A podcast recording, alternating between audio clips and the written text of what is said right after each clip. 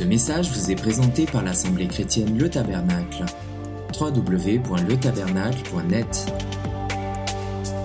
Ah, maintenant, ce matin, je veux continuer le message de dimanche dernier. Est-ce que vous vous souvenez du titre du message dimanche dernier? À part ceux qui ont fait les vidéos pour les mettre sur YouTube et qui avaient le titre en tête, c'est quoi qu'on avait entendu comme message? Pardon? Oui, exercez-vous à la piété. Donc, euh, c'était la première partie du message. Euh, simplement, euh, je vais vous remémorer le premier verset qu'on a vu ensemble et qu'on a un petit peu décortiqué dimanche dernier. C'est Paul qui dit à son cher enfant Timothée, son enfant dans la foi, il va lui dire ceci dans le chapitre 4 de Timothée, verset 8.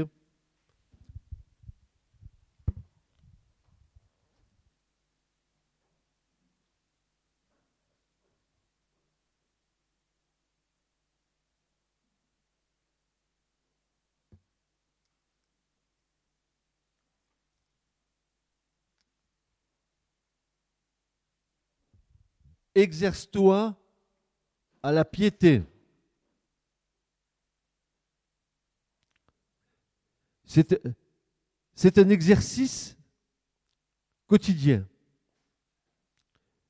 Une attitude qui est le reflet de ce qu'est le temple que nous sommes. Nous sommes le temple du Saint-Esprit, n'est-ce pas? Nous croyons en tout cas ce que Paul nous dit. Et Paul dit, si vous êtes le temple du Saint-Esprit, glorifiez donc Dieu dans votre corps. Et dans un temple, la piété s'exerce. Il y a des exercices spirituels qui doivent être faits dans, dans le temple que nous sommes. Et nous avons plusieurs exercices spirituels que nous faisons. Nous avons la prière. Nous avons l'intercession. Nous avons la lecture de la parole. Euh, parole, parole de Dieu, parole révélée, parole esprit et vie. Parole qui doit être révélée à nos esprits et non pas parole lue sur, euh, écrit avec de l'encre sur une feuille blanche. Je suis en train de vous dire parole révélée. Les choses cachées. Parce que plein de choses sont cachées dans l'Écriture. Dieu a caché les choses pour qu'en temps utile, elles nous soient révélées. Et la révélation vient à ceux et celles qui cherchent de tout leur cœur de savoir quels sont les temps que nous vivons. Quel est le projet de Dieu à l'égard de l'Église et à l'égard du monde? La parole de Dieu n'est pas une parole d'homme, c'est parole de Dieu, inspirée de Dieu, ayant reçu le souffle divin. La parole de Dieu, c'est la memra de Dieu, c'est la parole incréée, c'est le Christ. Je voudrais que nous comprenions ce matin que ce n'est pas une parole au sens où nous l'entendons. C'est une parole créatrice. C'est une parole qui existe par elle-même. C'est une parole qui a soutenu les mondes et qui a fait les mondes. C'est une parole qui a accompli toute la volonté de Abba, du Père. Et, c'est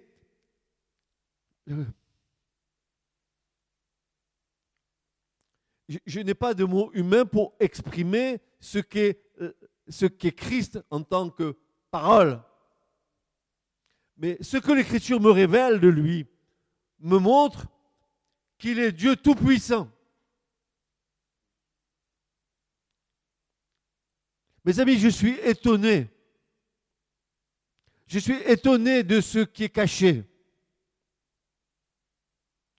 J'ai dit au Seigneur, mais Seigneur, Où tu es dans la Genèse? Où tu es au commencement? Où es-tu? Quelle impudence de ma part de pouvoir dire cela à Dieu. Comme si je voulais forcer la main de Dieu pour que Dieu me montre les choses. Et dans sa bonté, Dieu a montré, n'est-ce pas? Il a, montré. Non seulement il nous a montré, il n'y a pas bien longtemps, euh, la puissance qu'il peut avoir dans un mot hébreu, dont les rabbins disent que un mot hébreu, il peut avoir 70 significations différentes.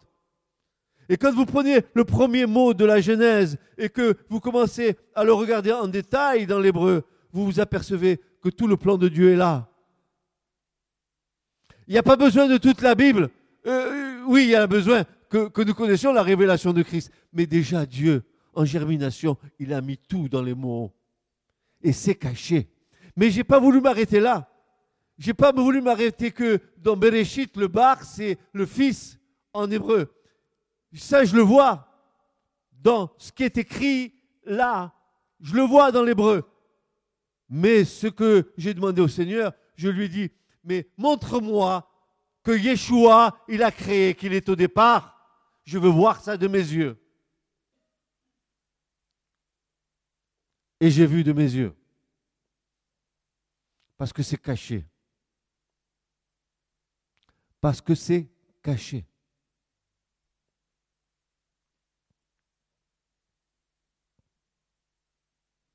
quand Paul déclare Tout a été créé par lui et pour lui. Dites Amen. Dites Amen. Tout a été créé par lui et pour. Il est le commencement de toutes choses. Il est l'Aleph, il est le Tav. Ça veut dire, il est le Aleph de Haba il est le Tav en bas de la croix. Et quand euh, Jésus est descendu euh, de, de, Aleph, de Abba, du Père, il est descendu et qu'il a fait son cheminement sur la terre, il est allé jusqu'à Tav, il est allé jusqu'à la croix. Une fois qu'il est allé à la croix et qu'il est mort et est ressuscité, il est remonté en haut près du Père, il est retourné dans le Père. C'est pour ça que Jésus pourra dire, celui qui m'a vu, mais bien sûr. Le Père et moi, nous sommes voilà.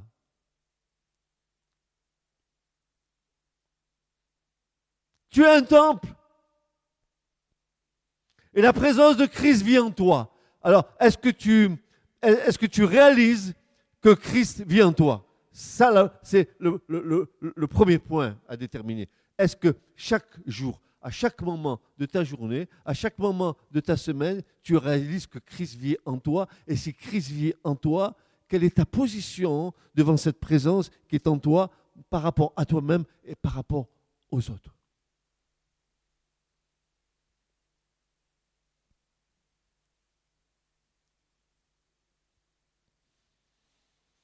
Exerce-toi la piété, dit Paul à Timothée, c'est un exercice de chaque jour, une attitude qui est le reflet de ce qu'est le temple que nous sommes. Et nous avons vu que le verbe s'exercer il, vient d'un mot grec, gynabzo, qui veut dire, euh, qui a donné dans notre langage le mot gymnastique ici, n'est-ce pas Ça a deux facettes assez intéressantes. La première dans le sens d'exercer vigoureusement aussi bien le corps que l'esprit. Et ensuite, on avait dit s'exercer nu comme les athlètes, n'est-ce pas dans une école d'athlètes. Et là, nous pouvons percevoir que nous ne pouvons pas nous exercer à la piété sans nous être déshabillés de tous nos atours charnels, de tous nos artifices religieux. C'est une véritable gymnastique spirituelle.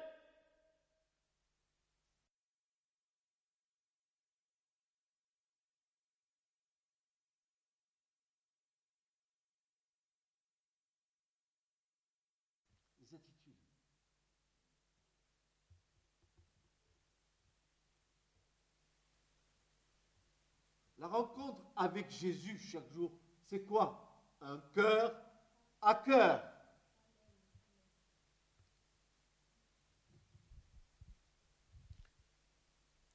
Ce n'est pas simplement une justification de ce que nous venons passer un petit moment avec lui pour être bien avec lui. Tu viens à Christ parce que tu aimes Christ. tu viens à lui, parce que comme l'apôtre Paul, tu peux dire que l'amour de Christ t'étreint. Ou comme Paul de dire, mais je suis fou, je suis fou de l'amour de Christ.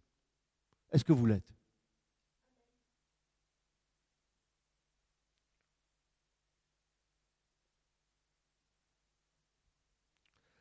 La piété, cette attitude de cœur véritable, c'est une attitude de cœur.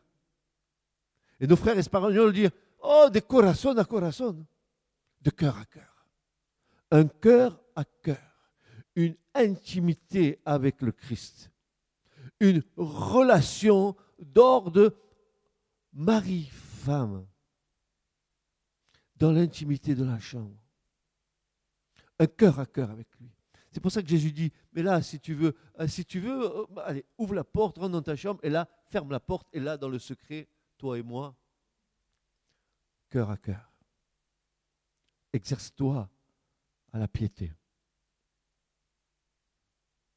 C'est une attitude de cœur véritable et, et, son expression envers Dieu est aussi en direction de notre prochain. La piété découle incontestablement de la foi elle en est le résultat tangible, elle en est l'expression.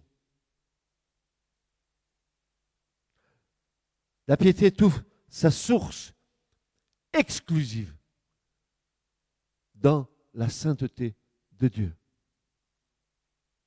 Elle trouve sa source exclusive. Je le dis bien, c'est une exclusivité en Dieu et pour Dieu. Ta piété, elle baigne dans la sainteté. Pourquoi? Parce que Dieu a dit par la bouche de Christ, soyez saints comme mon Père céleste est saint. Et soyez tamim, soyez parfaits comme mon Père céleste est parfait. C'est pas de la rigolade, c'est pas une foi évangélique euh, de, de bas étage, c'est une vraie relation d'amour entre toi et ton Dieu. Et entre toi et ton prochain. N'oublie pas ton prochain. N'oublie pas ton prochain. Parce que, à quoi ça te servirait de dire j'aime Dieu et je et j'aime pas mon frère que je vois? Alors tu es un menteur.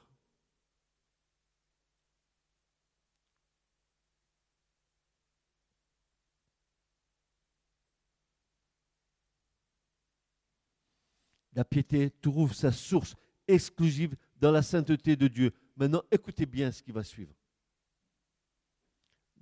Écoutez jusqu'à la fin, parce que sinon vous allez me lapider. C'est la foi seule qui sauve, mais la foi qui sauve n'est pas seule. Je répète au cas où vous n'avez pas compris ce que je viens de vous dire. C'est la foi seule qui sauve, mais la foi qui sauve n'est pas seule.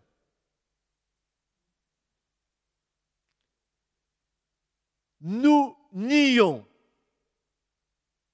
nous nions absolument pouvoir être justifiés par la foi seule et qui resterait seule, c'est-à-dire une foi qui serait privée du principe de vie, de piété et d'obéissance en toutes choses et en tout temps. Si tu dis que tu as la foi et que tu n'obéis pas à Dieu, excuse-moi, va te rhabiller.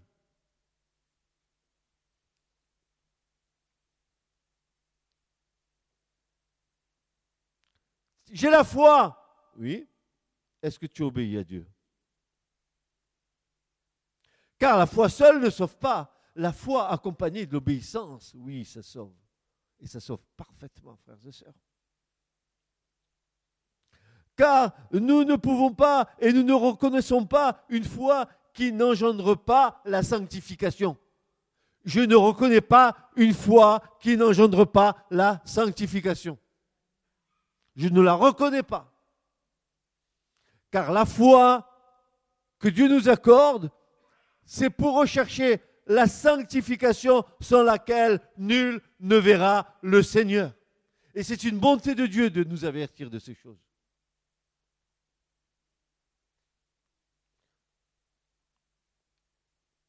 Nous ne reconnaissons pas une foi qui n'engendre pas la sanctification, mais seulement celle qui contient radicalement et virtuellement l'obéissance en tout temps. L'obéissance en tout temps. Dites-le avec moi, l'obéissance harmonieusement. Harmonisez-vous, l'obéissance en tout temps.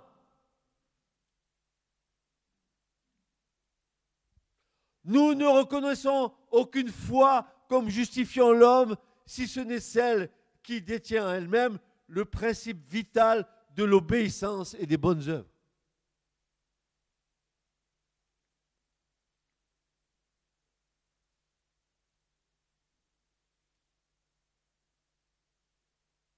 Le but de l'écriture est qu'un amour personnel intense pour Jésus possède notre être entier. Le but de l'écriture est qu'un amour personnel intense pour Jésus possède notre être entier. Le but de la rédemption est notre relation d'amour, notre vie d'amour avec Jésus. Notre vie d'amour avec Jésus. Es-tu amoureux, es-tu amoureuse de Jésus? Ou es-tu, est-il simplement quelqu'un qui va te sauver, merci, et ciao, à tout à l'heure, on se reverra au ciel. Pendant ce temps, je fais ma vie. Attention, parce que maintenant, nous allons arriver aux apparences de la piété. Nous allons démasquer les apparences. Vous le voulez bien? Ok. La vie chrétienne, c'est vivre dans l'amour pour Jésus.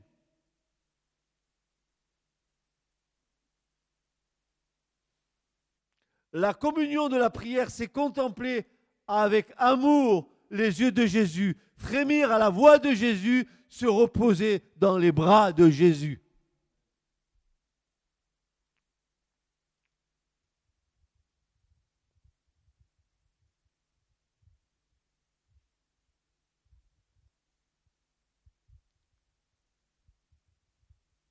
Est-ce que, est que vous avez jamais ressenti cet amour qui vous étreint de toutes parts, de tous côtés, comme si euh, vous sentiez la présence du Seigneur et, cet empressement de Dieu sur vos vies et, et vous savez très très bien ce qui est en train de se passer.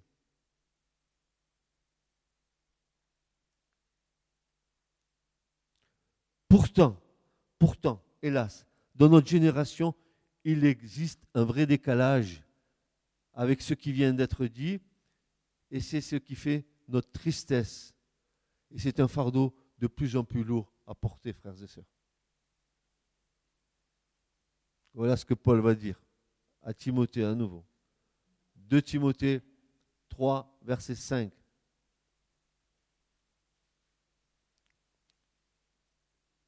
Sache que dans les derniers jours, surgiront des temps difficiles. Car les gens, j'ai mes points de suspension, je ne vous dis pas tous comment ils sont, pas besoin de le dire, on le sait. Car les gens garderont la forme extérieure et, et Paul dit la forme extérieure de la piété, mais ils en renieront la puissance.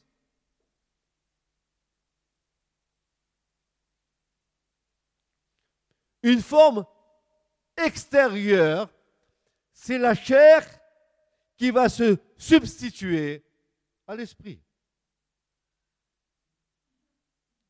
Quelle détestable et horrible comédie que de jouer à être spirituel alors que le simulacre de la piété est un véritable péché devant Dieu.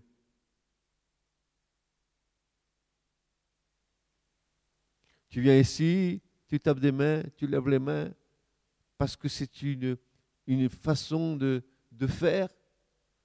Ton cœur n'y est pas, tes pensées sont ailleurs. Et tu joues à exercer une piété qui est fausse. Est-ce que tu crois que Dieu ne te voit pas? Est-ce que tu crois que tu es caché aux yeux de Dieu? Tu peux tromper tes frères et sœurs et encore que. mais tu ne trompes pas Dieu. Et je dis, jouer ainsi, c'est se moquer de Dieu et de ses frères et sœurs. Car le premier commandement est transgressé. Tu aimeras le Seigneur ton Dieu de tout ton cœur et de toute ton âme et de toute ta force et de toute ta pensée et ton prochain comme toi-même. Alors, si tu es dans cet état d'esprit où tu es dans une comédie de l'arte spirituelle, dans laquelle tu, fais des gestes spirituels, tu, fais un simulacre de spiritualité, mais Dieu te voit.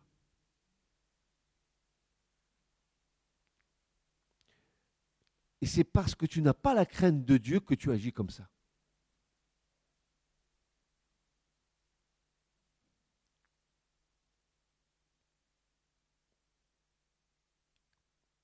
Je me demande même euh, si, en agissant comme ça, tu connais Dieu.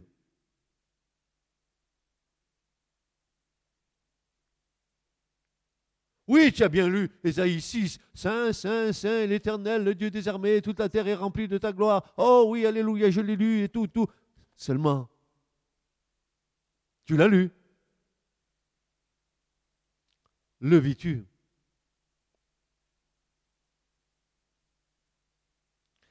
Et Paul de nous dire, mais mes frères et sœurs, ne vous y trompez pas. Ce qu'un homme, aura semé, il, le récoltera aussi. Galates 6, 7, ne, ne soyez pas séduits. On ne se moque pas de Dieu. Tu te moques de Dieu quand tu viens et que tu fais semblant d'être spirituel, tes pensées sont ailleurs.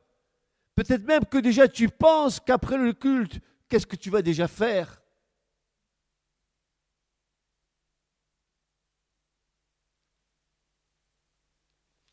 Ne soyez pas séduits, on ne se moque pas de Dieu, car ce qu'un homme sème, cela aussi il le moissonnera. Car celui qui sème pour sa propre chair, qu'est-ce qu'il va faire? Il moissonnera de la chair la corruption. Mais celui qui sème pour l'esprit moissonnera de l'esprit la vie éternelle. Or, ne nous lassons pas en faisant le bien, car au temps propre, nous moissonnerons si nous ne défaillons Non, mais qu'est-ce que vous pensez? Vous pensez que euh, je dis Jésus et c'est, c'est mon, mon assurance tout risque? Vous croyez parce que vous dites Jésus que, c'est, que ça y est, euh, tout est accompli pour vous? Mais, l'Écriture nous incite à travailler avec crainte et tremblement à notre salut. L'Écriture nous incite à marcher dans la voie royale la, voie de sainteté. Comme il est dit, nul impur n'y passera. Le prophète Ésaïe le dit. Et le chemin est étroit.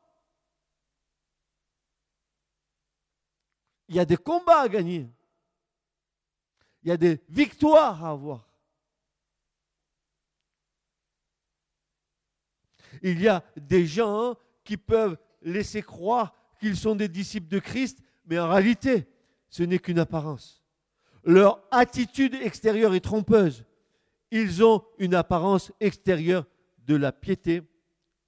Ils exercent la panoplie des attitudes religieuses, imitant les choses que produit l'Esprit Saint, mais en réalité, c'est un vrai simulacre de comédie religieuse.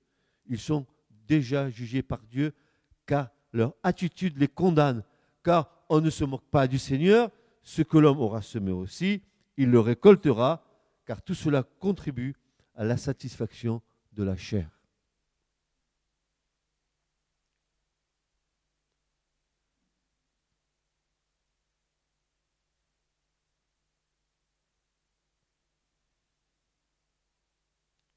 Colossiens 2.18, qu'aucun homme sous une apparence d'humilité et par un culte des anges, ne vous ravisse à son gré le prix de la course, tandis qu'il s'abandonne à ses visions et qu'il est enflé d'un vain orgueil par ses pensées charnelles. Des pratiques peuvent paraître bonnes, mais en réalité, elles sont sans valeur aux yeux de Dieu. Et c'est ce que Paul va encore dire au verset 23 de Colossiens 2. Ils ont à la vérité une apparence de sagesse en ce qu'ils indiquent un culte volontaire, de l'humilité et du mépris des corps, mais ils sont sans aucun mérite et contribuent à la satisfaction de la chair.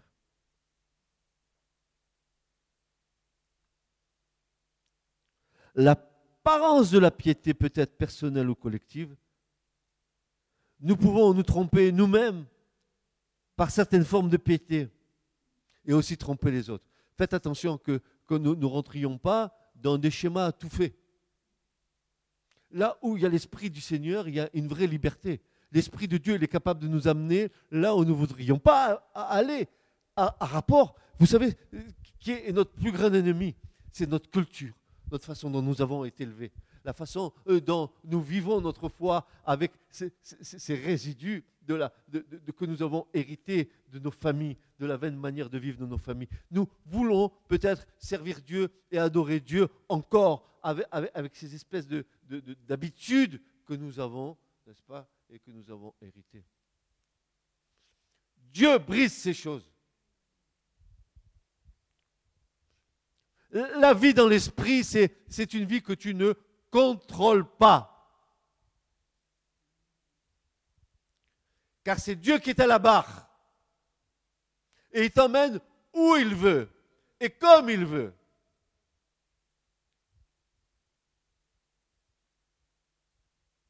C'est nous qui nous enfermons dans des carcans. Nous nous autoprotégeons. Nous pensons que ce que nous faisons, nous le faisons bien et que ça, ça vient de Dieu. Bien sûr qu'il y a des choses qui viennent de Dieu. Mais attention, parce que nous les répétons et ça devient une habitude.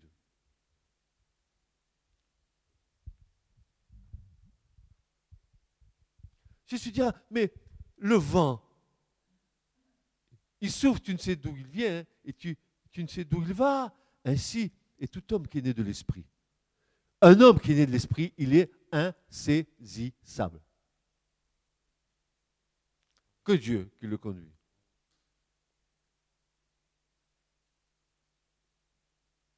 Nous pouvons nous tromper nous-mêmes par certaines formes de piété et aussi tromper les autres. Les pharisiens faisaient pour leur pour l'apparence de longues prières des aumônes et des jeûnes, mais Jésus les a traités d'hypocrites. Même leur zèle très actif pour faire des prosélytes était mauvais, et Jésus va leur dire Malheur à vous, scribes et pharisiens hypocrites. Hypocrites, en grec, veut dire comédien.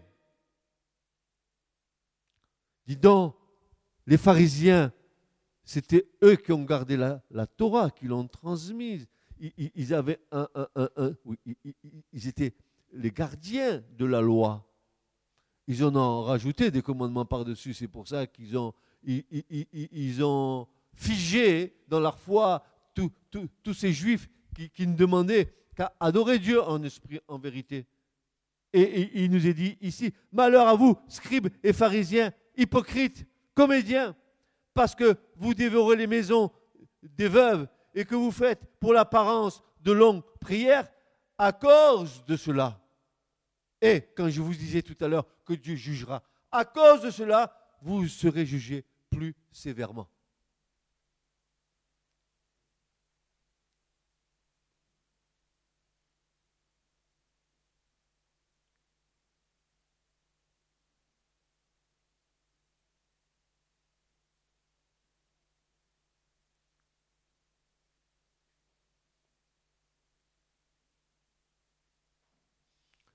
Nous devons être vrais dans le véritable, être vrais dans nos paroles, être vrais dans nos actions, être vrai dans notre marche avec le Seigneur. Être vrai. Il faut que la vérité se trouve au fond de nos cœurs. La vérité fait partie de la piété.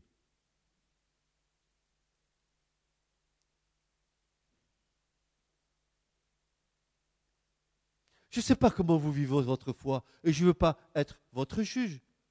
Mais c'est l'Écriture qui nous juge.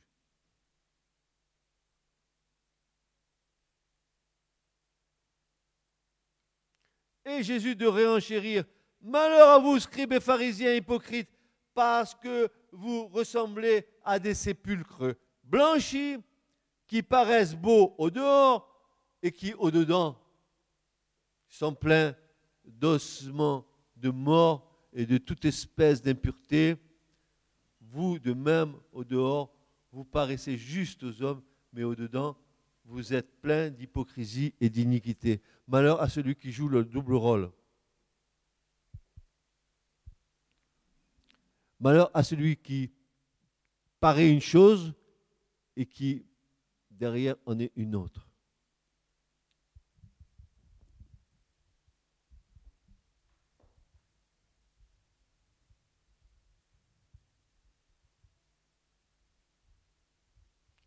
J'ai toujours compris que Dieu est celui qui sonde le cœur et les reins vous, pouvez tromper les hommes, et je peux tromper les hommes, mais je ne peux pas tromper Dieu. Et ne vous y fiez pas. Hein. Vous croyez que Dieu ne vous voit pas. C'est que Dieu exerce patience envers vous. Mais attention, hein, quand Dieu va agir, vous viendrez voir le pasteur en disant, pasteur, ça va pas, tout va, mal tout va très mal, qu'est-ce qui se passe? Il n'y a plus rien qui marche, pourtant. Hein, et je vais être obligé de te dire la vérité. Ça ne va pas te plaire.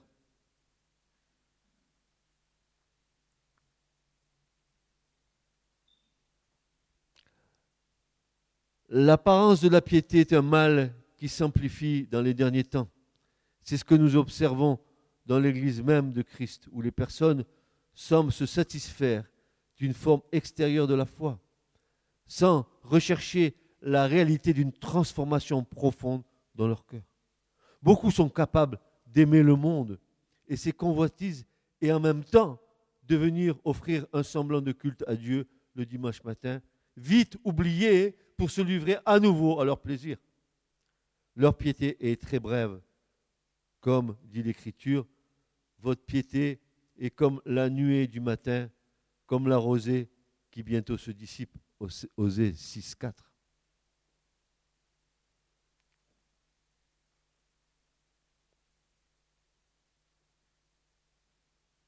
Malheur aux hypocrites, ce qui se traduit dans l'écriture par malheur aux comédiens. Dieu ne sonde-t-il pas les cœurs et les reins? Et il n'y a rien qui soit caché à Dieu, car tout est à nu et à découvert aux yeux de celui à qui nous devons rendre compte.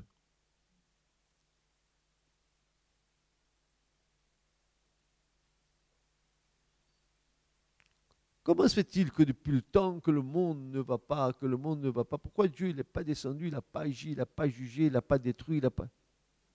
Parce que Dieu exerce la patience, il veut que tous les hommes soient sauvés. Et Dieu exerce la patience envers toi pour ton salut.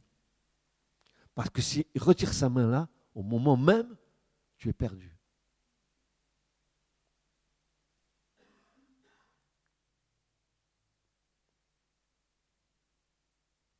Il y a une façon de se moquer de Dieu dans la manière dont nous vivons la foi chrétienne, mais le Seigneur nous avertit.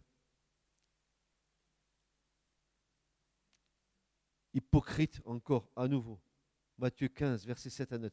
Hypocrite, Isaïe a bien prophétisé sur vous quand il a dit Ce peuple m'honore du bout des lèvres, mais son cœur est éloigné de moi. C'est en vain qu'il m'honore et en enseignant des préceptes qui sont des commandements d'hommes.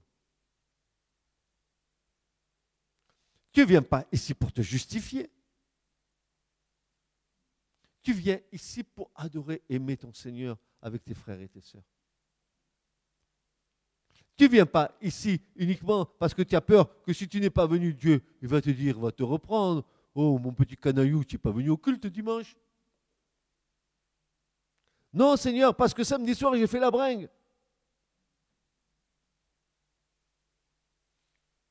Et peut-être même, en faisant la bringue, je suis venu au culte, Seigneur. Et même au culte, je m'endormais sur la chaise, Seigneur.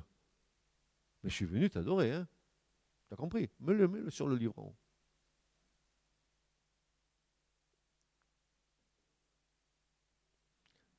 Mes amis, soyons sincères et servons Dieu avec un cœur honnête et humble. Ce qui est tombé dans la bonne terre, ce sont ceux qui ont entendu la parole avec un cœur honnête.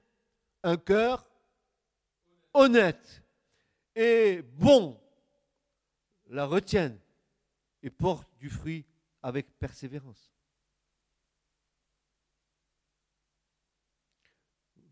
Psaume 97, versets 10 à 12. Vous qui aimez l'Éternel, haïssez le mal. Haïssez le mal. Il garde les âmes de ses fidèles. Il les délivre de la main des méchants. La lumière est semée pour le juste et la joie pour ceux dont le cœur est droit. Juste, réjouissez-vous en l'Éternel et célébrez par vos louanges sa sainteté. Ah, est-ce que c'est clair ou pas ça, mes frères? Mes sœurs, dites-moi, c'est clair ou pas? Mais pourquoi tu, tu, tu, suis Jésus comme tu l'entends? Mais pourquoi tu fais comme ça? Mais pourquoi tu fais comme ça?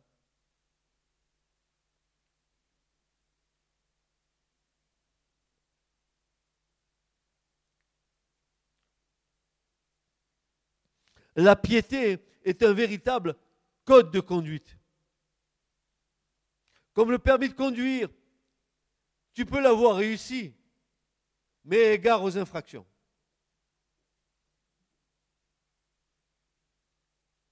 Gare au dépassement de limite de vitesse. Gare aux conduites en état d'ébriété.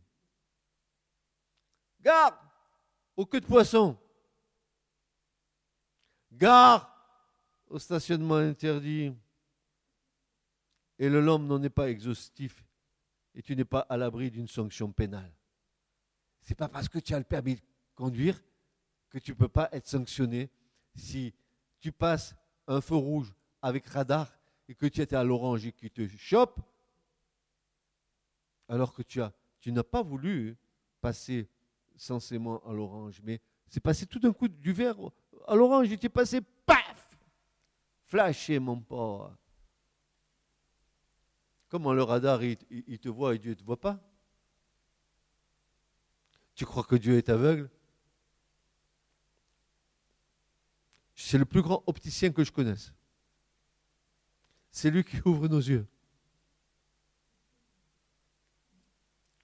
Pas besoin d'aller chez Afflelou les fous. Laisse le Seigneur ouvrir tes yeux. Ainsi, nous devons être conduits par le Saint-Esprit et nous devons nous conduire selon les règles de sainteté qui nous mènent dans une véritable piété personnelle. Car le psalmiste va nous dire au psaume 93, verset 5, car la sainteté convient à sa maison. La sainteté convient à sa maison. Et comme dit mon frère Stéphane, les ordures, faut que ça soit conduit au cédron. Sortir du temple. Les Hébreux disent, dans les psaumes, ils disent lève, relève. Un cœur et un cœur, qui veut dire un double cœur. Tu as vu quelqu'un avec un double cœur, toi? C'est un phénomène. Mais tu peux avoir un cœur pour Dieu, soi-disant, et un cœur avec le monde double cœur, une apparence, n'est-ce pas? Il a le bon de préciser euh, ce que signifie que la sainteté convient à sa maison. Quand le psalmiste dit que la sainteté convient à sa maison, il veut nous faire comprendre que tout ce qui est honorable, tout ce qui est respectable, tout ce qui est bienséant. En fait, que cela soit en harmonie avec une conduite publique, en conformité avec les usages, ou ici, selon les règles de sainteté, et particulièrement dans la maison de Dieu. Regardons aujourd'hui comment vit l'Église. Et une tristesse s'installe dans nos cœurs quand nous voyons le désordre, les libertés vestimentaires, le peu de conscience à l'égard de la présence bénie du Seigneur. Il est temps, et je termine par là, il est temps de prendre le sac et la cendre et que le peuple de Dieu s'humilie sous la puissante main de Dieu afin de recevoir pardon et miséricorde de sa part.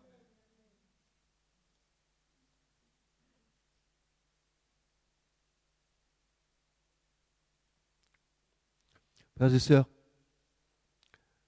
quand le Seigneur nous a appelés, il y a bien des années en arrière, j'ai eu la grâce de la part du Seigneur de comprendre ce qu'était le tabernacle de Moïse et tout ce que Dieu avait demandé à Moïse de faire dans le tabernacle. Parce que en, étudiant cela, le Seigneur m'a amené à comprendre comment nous devons nous approcher de lui. Tu te rappelles, tu te rappelles qu'il y, en a deux, il y en a, deux qui ont, euh, qui ont, eu cette grâce de manger, de boire devant, Dieu tu, trouves ça euh, dans le livre de l'Exode, où Moïse était monté sur la montagne, les 70 anciens sont montés ensuite, et puis ils ont bu et mangé devant Dieu. Et là, il y avait deux, personnages, ah, Nadab et Abihu, les fils d'Aaron. Vous avez vu Dieu. Super. Alors, le jour de l'inauguration du tabernacle, ils ont dit, puisqu'on a vu Dieu une fois, eh ben on va voir une seconde fois, on va rentrer dedans, on va aller le voir. On va lui dire salut, tu vas bien? Ils sont rentrés comment? Ah, le, permis de conduire, ils ont enfreint une règle. Ils sont rentrés en, état d'ébriété. Ah, tiens, tiens, tiens, tiens. Ils, sont rentrés, ils sont allés dans, l'habitation de Dieu en état d'ébriété. Ils, ils, avaient pris une petite cuite. Voilà. Ils étaient allés faire la bringue, ils avaient pris une cuite, ils sont rentrés. Et en rentrant dans le tabernacle, ils ont transgressé dix règles. Pas une, dix. Le résultat, c'est quoi? Ils sont morts. Parce que si déjà le premier jour de l'inauguration du tabernacle, il y a déjà le désordre dans la maison de Dieu, alors qu'est-ce que Dieu doit dire de nous aujourd'hui dans nos églises?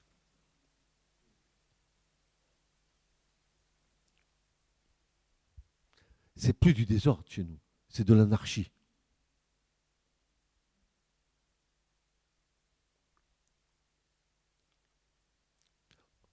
l'Église a oublié de prêcher la croix, elle oublie. L'Église ne dénonce plus le péché. L'Église se conforte dans un spectacle religieux, apparence de, de piété, mais aucune puissance, aucune puissance, aucune puissance dans l'Église. Où sont, les miracles, où sont les prodiges, où sont les guérisons? Pourquoi Dieu a changé? L'Écriture nous dit que Dieu est le même hier, aujourd'hui, éternellement. Les miracles, c'est pour aujourd'hui. Les, les guérisons, c'est pour aujourd'hui. Tout est pour aujourd'hui. Aujourd'hui, si tu entends sa voix, n'endurcis pas ton cœur. C'est aujourd'hui le jour du salut. C'est aujourd'hui, aujourd'hui que Dieu fait les choses. Il les a faites hier, il les fait aujourd'hui, il les fera demain.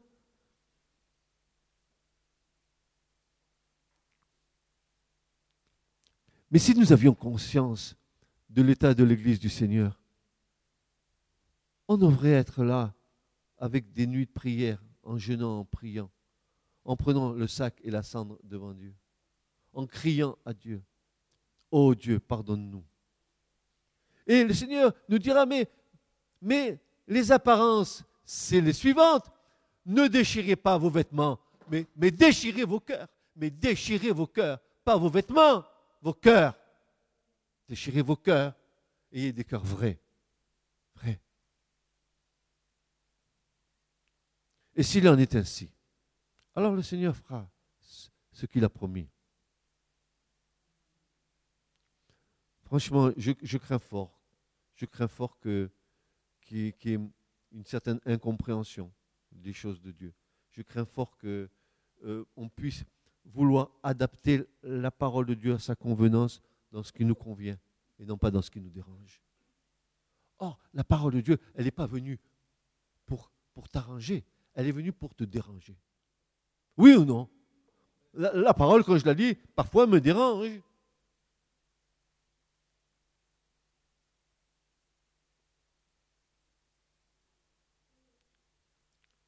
En tout cas, je reste sur cette déclaration de Paul, mon cher frère Paul, qui nous dira, mais on ne se moque pas de Dieu. Ce que nous aurons semé, nous le récolterons aussi. Parce que c'est une loi spirituelle, comme le soleil se lève le matin. Euh, il y a des lois, il y a des lois que Dieu a fixées, et ces lois, elles sont immuables.